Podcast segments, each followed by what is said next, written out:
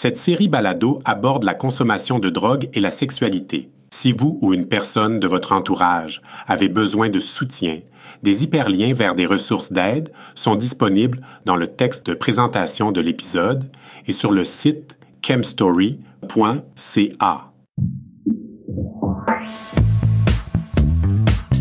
Vous écoutez Chemstory, une série balado créée par des personnes ayant une expérience vécue de chemsex.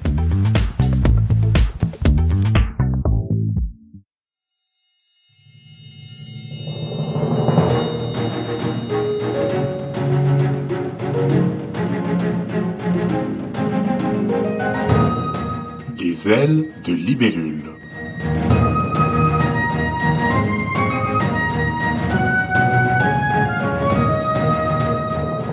Aujourd'hui, je vous raconterai le parcours fantastique et parfois tumultueux d'un personnage que nous surnommerons Libellule, qui a toujours aimé la vie et qui a toujours eu un appétit pour la vivre intensément.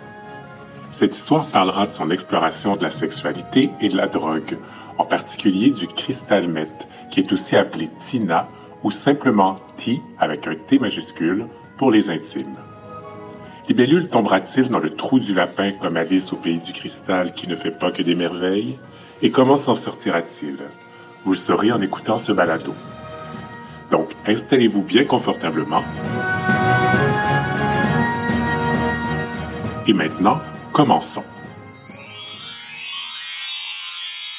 Il était une fois, dans la métropole d'une contrée pas si lointaine, un homme surnommé Libellule, qui débuta son parcours amoureux lorsqu'il commença à vivre son homosexualité à l'âge de 18 ans. Il partit à la recherche de son prince charmant.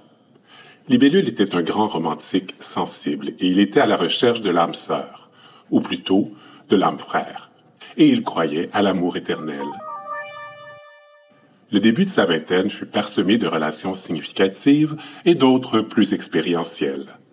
Puis, après le bug avorté de l'an 2000, survint le 21e siècle. Par une chaude nuit de l'été où Libellule eut ses 28 ans, il fit la rencontre du prince initiateur dans le sous-sol d'un bar, jusque dans le lit de Libellule où ils passèrent ensemble une nuit très agréable. Le lendemain matin, le prince initiateur invita Libellule à venir le visiter aux États-Unis, ce qu'il accepta sur le champ. Voilà une invitation excitante qui mettra du piquant dans ma vie, se dit Libellule.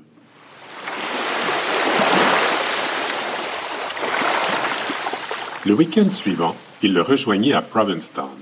Ils passèrent ensemble une superbe journée sur les plages et Libellule se sentait déjà près du nirvana.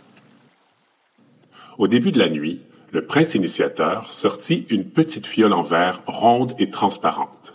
Elle contenait le résidu d'une substance brunâtre. Il y glissa un petit caillou blanc qu'il fut brûlé à l'aide d'un briquet particulièrement puissant qui produisait une flamme bleue. Le prince initiateur en aspira la fumée, puis dans un long baiser, fit pénétrer la fumée dans le système respiratoire de Libellule, qui, bien que surpris, n'y dénota ni odeur ni saveur. Sans savoir ce qu'il venait d'absorber, Libellule était parti en orbite pour une nuit intense de sexualité comme il n'en avait jamais connue, où tous ses sens étaient en éveil et toutes ses inhibitions étaient parties en fumée. Le prince initiateur répéta le même manège avec la pipe à quelques reprises durant la nuit et Libellule s'abandonna à ce tour de tapis volant de sensations intenses. Au petit matin, épuisé après une nuit blanche délirante, Libellule demanda au prince initiateur ce qui venait de se passer. En riant à gorge déployée, il lui répondit qu'ils avaient fumé du thé et il se vanta d'être parmi les rares privilégiés à y avoir accès. Libellule n'avait jamais entendu parler d'une telle substance. De retour dans sa ville, Libellule, qui était intrigué autant par le personnage que par la substance, reprit contact avec le prince initiateur et lui dit qu'il souhaitait le revoir. Il lui rendit le visite le week-end suivant et proposa à Libellule de venir vivre avec lui aux États-Unis. Libellule, qui avait soif d'aventure et de dépaysement, accepta sur le champ sans hésiter.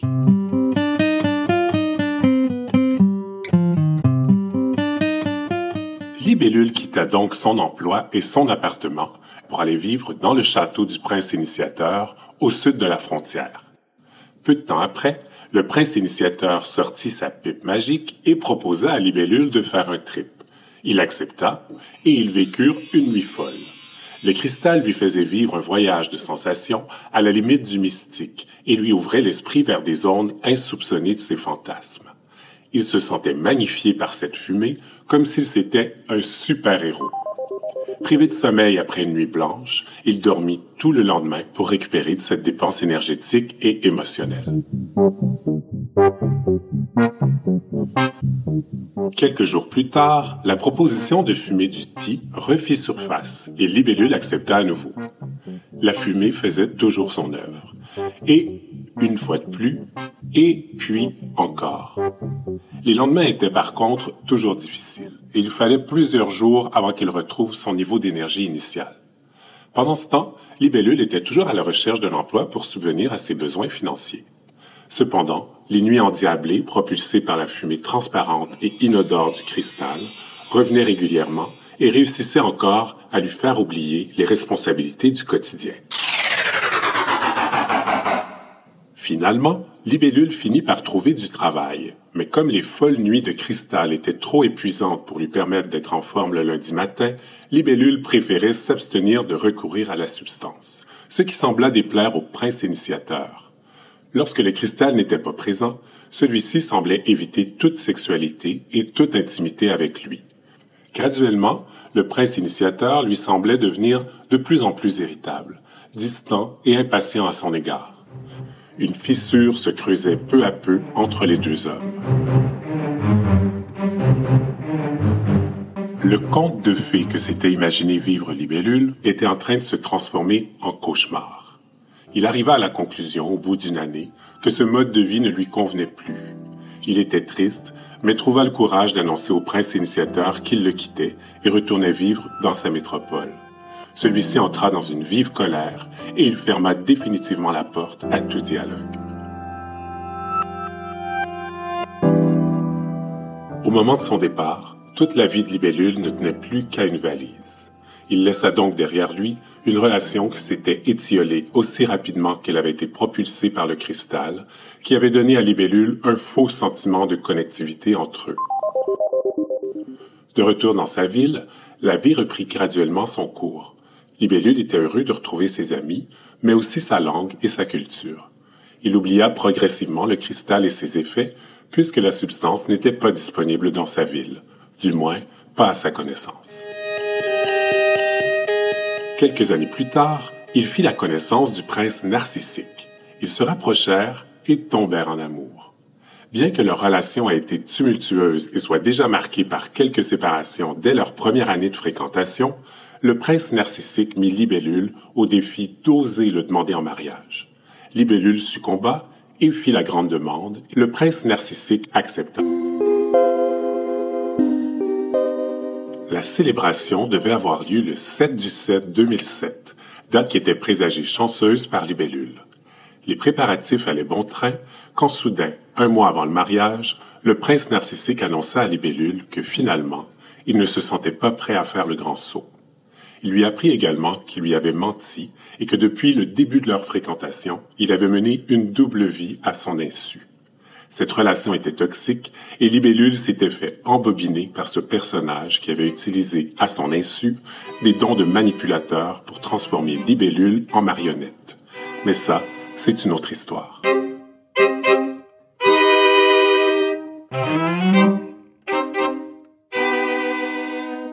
Suite à ce deuxième échec relationnel cuisant, Libellule entra dans une période sombre, durant laquelle tous ses idéaux d'amour romantique furent dissolus. Il abandonna la recherche du prince charmant. S'ensuit alors quelques années d'exploration sexuelle en tout genre, oscillant entre batifolage léger et escapades nocturnes éclatantes. Mais Libellule fuyait à tout prix l'engagement.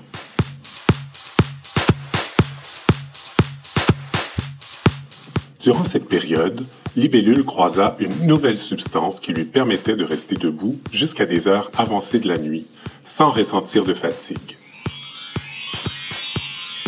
Le speed lui permettait de danser jusqu'au bout de la nuit, durant ses soirées arrosées, et lui permettait aussi de stimuler sa confiance en lui, qui était parfois déficiente. Le cocktail de speed et d'alcool lui permettait de se sentir hyper vigilant, tout en lui permettant de lâcher prise et de s'amuser sans plus se soucier de rien. Cependant, le mélange d'un stimulant et d'un dépresseur ne font pas toujours bon ménage. Il l'apprendra à son insu très prochainement. À force de combiner ces deux substances qui ont des effets antagonistes sur le cerveau et parfois d'en abuser en quantité, il se réveillait parfois avec un trou de mémoire en compagnie d'un étranger dans son lit ou dans le leur, avec un souvenir très flou de la nuit et du moment entre le plancher de danse et le petit matin. Ce scénario se répéta avec toute l'innocence et l'ingénuité d'un homme qui vivait dans sa trentaine toute la liberté et l'insouciance d'une jeunesse qui n'avait pas vécu comme une période d'exploration, mais plutôt de structuration, durant laquelle il se concentrait sur sa carrière et sur sa recherche du prince charmant. Maintenant bien en selle professionnellement et libéré de sa quête amoureuse, il vivait sous les effets du speed, son souhait de savourer sa vie en accéléré. Tout allait bien jusqu'à ce que, à la fin d'une soirée où il était gelé et ivre, Libellule utilisa bien mal son jugement et il choisit de prendre son vélo pour rentrer à la maison. À son insu, le mélange de substances avait frappé particulièrement fort ce soir-là. En pédalant dans le noir, il se buta contre un obstacle et il tomba tête première devant son guidon. La mollesse de son ivresse ne lui permit pas de prévenir le choc, et son visage atterrit directement sur le trottoir il fit un blackout et des policiers alertés l'envoyèrent en ambulance à l'hôpital. C'est à l'urgence que Libellule se réveilla, avec les quatre dents de devant fracassées dans sa bouche, les mâchoires sanglantes, le visage tuméfié, et ressentait une douleur lancinante. On lui annonça alors qu'on allait devoir lui retirer ses dents, puisque leur nerf avait été touché. Il sortit donc de l'hôpital avec un trou béant dans son sourire, et Libellule se sentait comme le néant imbécile.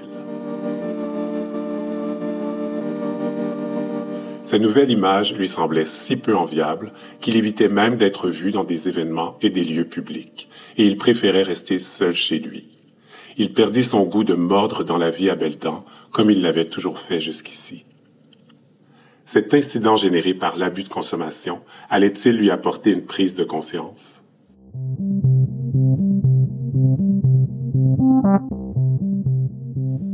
Pour se changer les idées durant cette période, il fit un voyage en Espagne.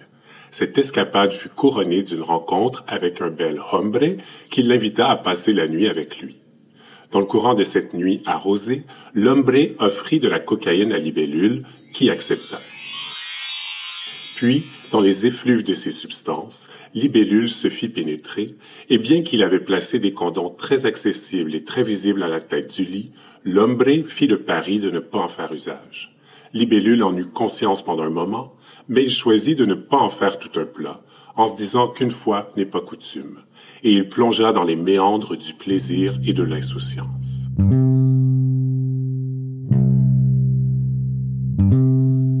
Quelque temps après son retour chez lui, Libellule tomba soudainement dans un état de fatigue très intense. Il passa alors à l'été les trois jours les plus pénibles de toute son existence. Il dormait 20 heures par jour et éprouvait des symptômes qui s'apparentaient à ceux d'une grippe musculaire. À cette époque, on parlait beaucoup de la grippe H1N1. Libellule se disait qu'il avait probablement contracté ce virus aviaire.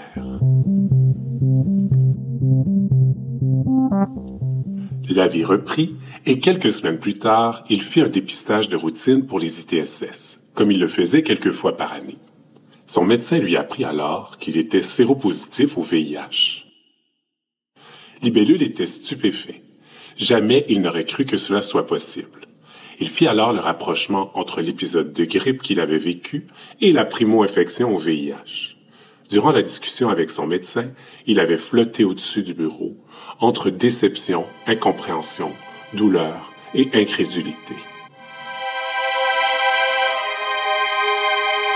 Son processus d'acceptation de la vie avec le VIH ne fut pas de tout repos et prit plusieurs détours. Au début, il était dans le déni de cette situation. Il croyait avoir toujours tout fait pour le prévenir, étant bien informé au sujet des modes de transmission et ayant toujours utilisé des stratégies de prévention appropriées au moment opportun. Toujours, enfin presque toujours. Il trouvait sa séropositivité injuste et il vivait beaucoup de confusion. Durant les premiers temps, le diagnostic prenait beaucoup de place dans sa tête. Ses pensées erraient de façon irrationnelle et il craignait que la mort l'attendait dans le noir, au détour d'un corridor.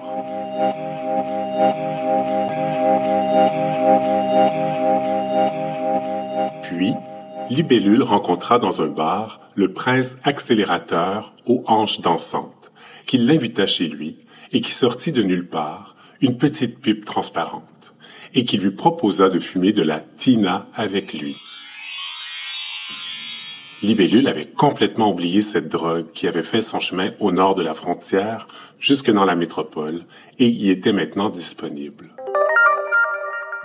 La tête de libellule se remplit instantanément du souvenir de cette substance, allant des plus agréables aux plus douloureux. Dans un élan de spontanéité et dans l'intention d'oublier le VIH qu'il préoccupait, il lui répondit « Why not ?» Il succomba ainsi à l'extase et obtint l'oubli dont il avait besoin. Refumer de la tina, c'était comme retrouver un vieil ami qui vous fait passer au travers des obstacles comme s'ils étaient des murs transparents.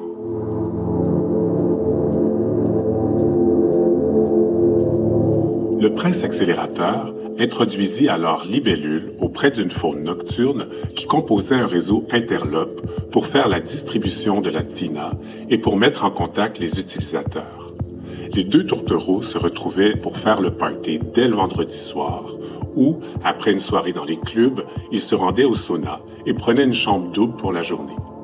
Un vendeur sur place leur procurait ce qu'il fallait pour passer une nuit cristallisante. Une puff, et c'était le début d'une quête pour trouver d'autres mecs aussi défoncés qu'eux, pour vivre des moments exaltants. Dans le cadre de ces party and play, il n'était pas rare de voir s'agglutiner plus d'une dizaine de mecs venus triper ensemble autour de la substance. La journée au sauna passait aussi vite que l'éclair, sans jamais voir le monde extérieur. Le samedi soir arrivait et ils renouvelaient leur location pour une journée supplémentaire. Ils profitaient de la manne de mecs qui déferlait après leur virée du Saturday Night Fever. La place se remplissait alors de nouvelles proies prêtes à tomber dans leur filet. À moins que ce soit eux-mêmes qui devenaient les proies d'une habitude devenue toxique, qui exacerbait leur sens jusqu'à en oublier leur vulnérabilité.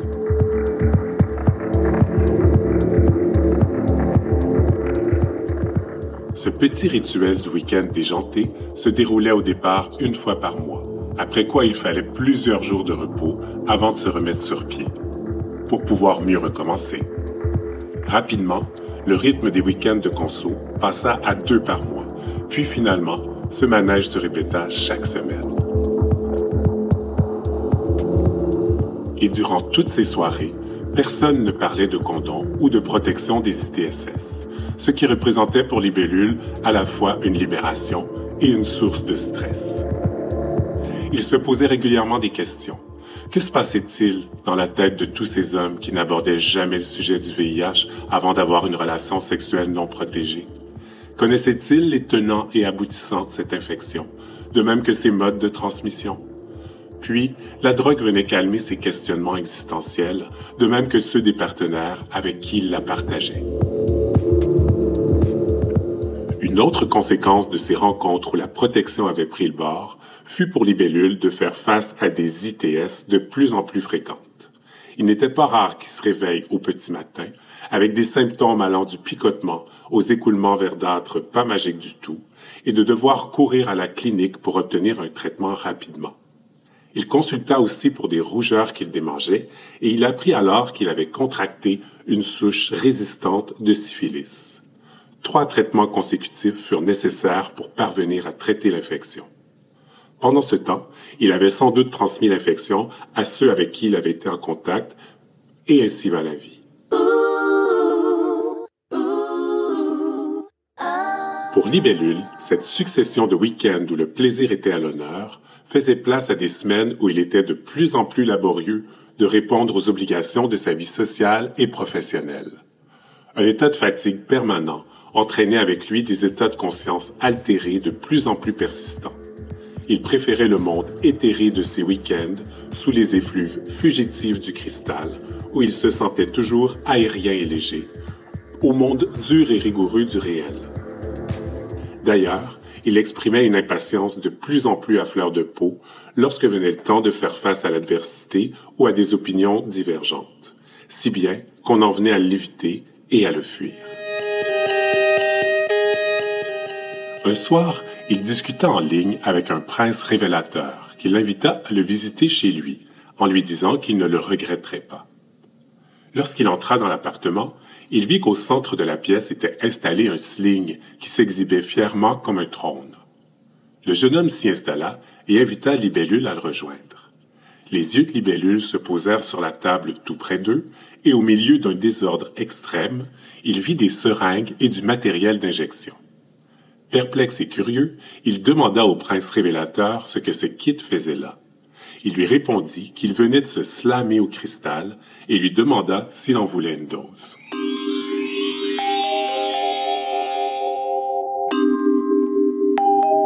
Libellule resta stupéfait.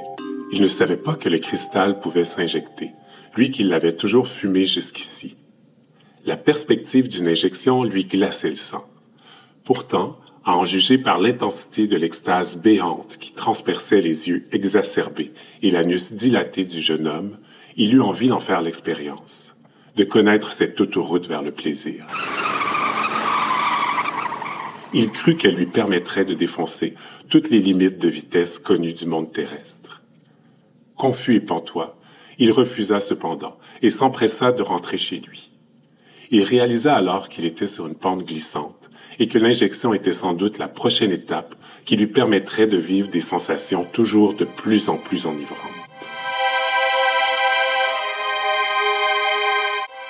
Au plus fort de cette période éthérée, par une belle et chaude soirée d'été, Libellule passa une soirée chez des amis. Il n'avait plus aucune retenue et il racontait à tous ceux qui voulaient l'entendre tous les détails de ses soirées de débauche et de ses nuits fauves. Il parlait du cristal et comment cette substance l'amenait à faire des explorations sexuelles sans aucune inhibition. Il se vantait de ne fréquenter que des partenaires qui, comme lui, faisaient l'usage de cette drogue. Il dit que son travail n'avait plus d'importance pour lui. Sans s'en rendre compte, il était en train d'exposer au grand jour le fait que son univers était en train de se refermer autour du cristal. À moins que ça ait été un cri à l'aide inconscient.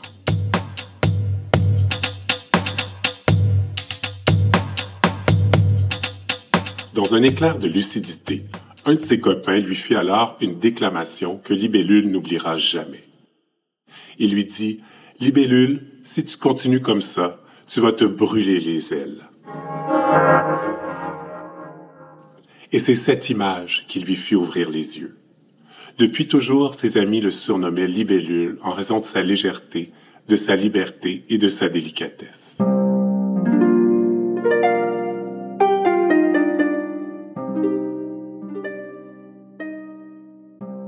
Libellule risquait effectivement de perdre sa liberté pour entrer sous le contrôle total de la substance, jusqu'à en perdre tout son entourage.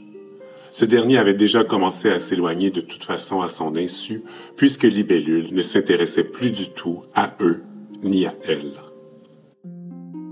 Il s'ensuivit alors une grande prise de conscience. OK, le cristal avait pris trop de place. OK, il était temps d'y faire face et d'y remédier. OK, mais comment sortir cette substance de sa vie, alors qu'il croyait ne plus pouvoir s'en passer? Puisqu'aucun service de soutien n'existait à l'époque, pour Libellule, il ne semblait y avoir qu'une seule option. Arrêter d'un seul coup toute consommation. Cold turkey, comme on dit. La prochaine étape allait être difficile, mais essentielle.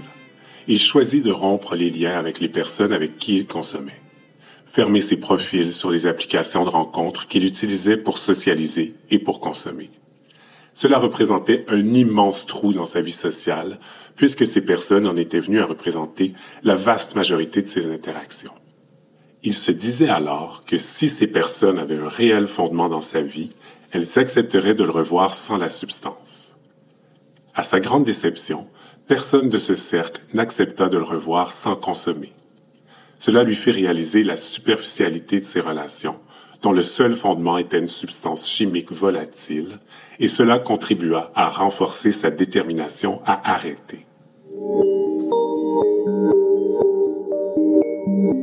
Sur le chemin du rétablissement, Libellule rencontra la solitude, celle qui force à faire face aux choses que l'on tentait jusqu'alors d'éviter.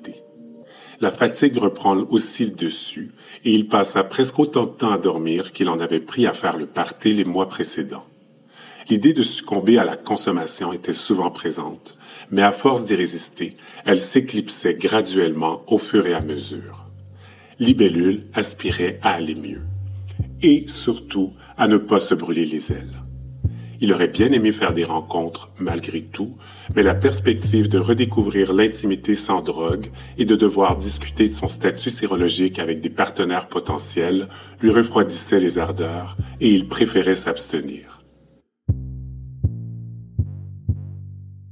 Il tenta aussi de renouer avec des amis à qui il n'avait pas donné de nouvelles depuis plusieurs mois.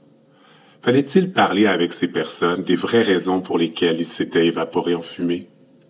Quand il le fit, il obtint toujours beaucoup d'écoute, de soutien et d'encouragement. Cela l'aida à se remettre sur pied. Puis, les mois passèrent et il tenait bon. Sans crier victoire, il se félicitait de chaque jour sans consommer, puis ceux-ci devinrent des semaines, puis des mois. Plus le temps passait, plus ses réussites l'incitaient à garder le cap sur sa volonté de vivre sa vie sans l'influence de la substance. Cependant, un soir d'automne, Libellule croisa un prince épicurien. Les deux vivaient avec le VIH, ce qui favorisa leur rapprochement. En discutant, les deux réalisèrent qu'ils avaient plus en commun que leur séropositivité. Libellule lui raconta son cheminement en lien avec la consommation et les raisons pour lesquelles il souhaitait s'en sortir, ce qui fut bien accueilli par le prince épicurien. Les deux devinrent alors copains et leur amitié se transforma en complicité, puis en amour. Peu de temps après le début de leur relation, le prince épicurien lui proposa de passer une soirée en compagnie de la cocaïne, Considérant que c'était un moindre mal puisque le cristal lui semblait derrière et que les effets de la coke lui semblaient moins ravageurs, il accepta. Les deux connurent alors une nuit débridée et l'invitation refit surface de plus en plus souvent. La cocaïne finit par revenir toutes les fins de semaine, pour ainsi dire. Et son effet sur leur sexualité finit par les éloigner plutôt que de les rapprocher la complicité entre eux se transforma en attachement, puis en dépendance. Libellule en arriva à une impasse, et après avoir exprimé le besoin de ralentir la consommation et la dépense, sa demande resta lettre morte. Il dut dire au revoir au prince épicurien et leur parcours prit fin abruptement. Pour Libellule, maintenir son équilibre était dorénavant plus important que les paradis, autant terrestres qu'artificiels.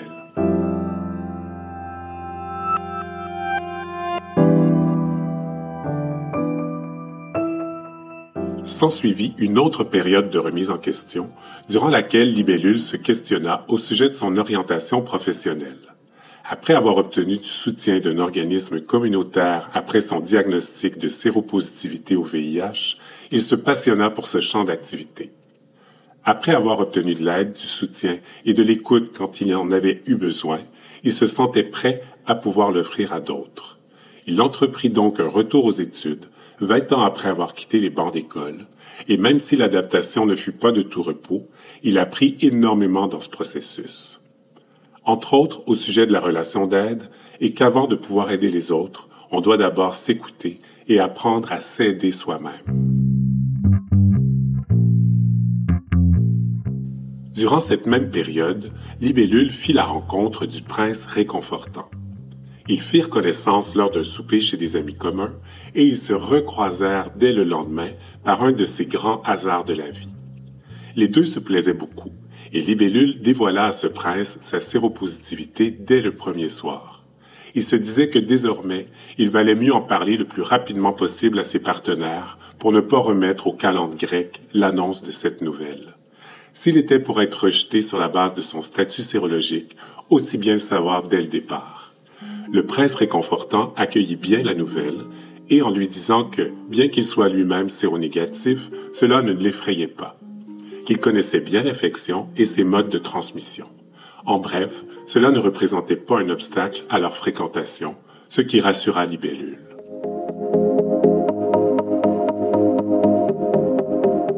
Dans les mois qui suivirent, ils apprirent à se connaître et à s'apprivoiser. Il y a une attraction très forte entre eux qui passe par quelque chose de plus profond que la simple attraction physique qui s'étiole si rapidement. Bien qu'ils soient fort différents et presque opposés sur certains aspects de leur personnalité, ils sont aussi complémentaires et ils s'entraident à développer leur force et leur résilience. Leur histoire d'amour continue à se développer depuis plusieurs années et Libellule apprécie dorénavant l'accalmie et la paix trouvées auprès du prince réconfortant qui lui offre support, bienveillance et affection au quotidien et il espère que la vie continuera d'être douce auprès de lui.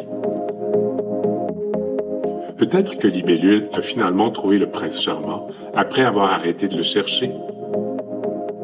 Peut-être aussi que chaque personne est son propre prince et que le charme de la vie est de la savourer à chaque instant, dans tout ce qu'elle a à offrir, tout en s'écoutant et en respectant nos limites et notre vulnérabilité.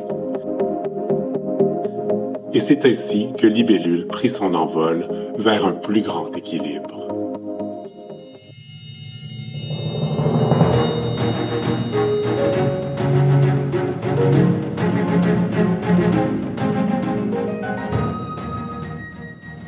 Devez sans doute vous douter maintenant que le narrateur de cette histoire connaît bien Libellule. En fait, Libellule, c'est moi. J'ai choisi aujourd'hui de raconter mon parcours pour aider d'autres personnes.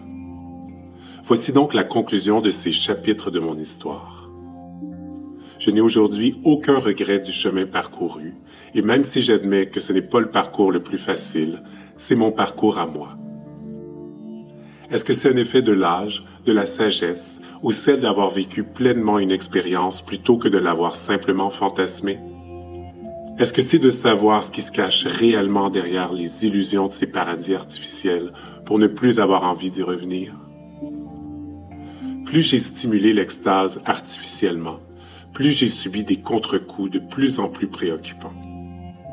La dépendance, quelle qu'elle soit, peut être surmontée, et il m'a fallu commencer par avoir le courage de reconnaître sa présence pour y faire face. J'ai aussi pris conscience dans mon cheminement que je souffrais de dépendance affective et que mon estime de moi avait longtemps été motivée uniquement par le regard des autres, jusqu'à m'oublier. Cela s'est manifesté aussi par une dépendance à la sexualité, puis aux substances, jusqu'à former un cercle vicieux dont l'issue fut pour moi la découverte de l'amour de moi-même, qui est l'aspect qui manquait le plus à mon bien-être. Pour y parvenir, j'ai fait le pari d'apprendre à mieux me connaître. Et ça ne se fait pas en un jour. En fait, c'est probablement le travail de toute la vie. Pour me sortir de ma dépendance au cristal, j'en ai parlé à des personnes de confiance dans mon entourage. J'ai eu la chance de rencontrer des personnes qui m'ont écouté lorsque je me questionnais au sujet de ma consommation. Elles m'ont aidé à cheminer en m'aidant à trouver mes propres réponses à mes questions, à mon rythme, en fonction de mon vécu et de mes expériences. L'écoute, le soutien et le non-jugement sont le plus beau cadeau que ces personnes m'ont offert et je les en remercie. Je repense régulièrement aux princes qui ont croisé mon chemin et qui m'ont aidé à grandir. Chacun d'eux a contribué à sa façon à forger la personne que je suis devenue et je les remercie pour tous ces beaux moments partagés. Et bien sûr, j'embrasse le prince réconfortant, que je remercie pour toutes ces années de bien-être. J'ouvre les bras au futur qui brille devant nous. Sur ce, Libellule et moi, on vous rappelle qu'aujourd'hui est le premier jour du reste de votre vie. Et maintenant, c'est à vous d'écrire votre histoire et de décider de quoi seront composés les prochains chapitres. Prenez soin de vous et surtout, ne vous brûlez pas les ailes. Au revoir.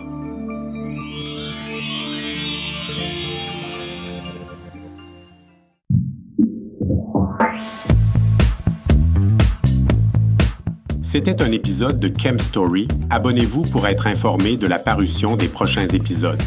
Pour en savoir plus sur le projet, pour raconter votre histoire ou pour une liste de ressources d'aide et de soutien en lien avec le chemsex, visitez chemstory.ca.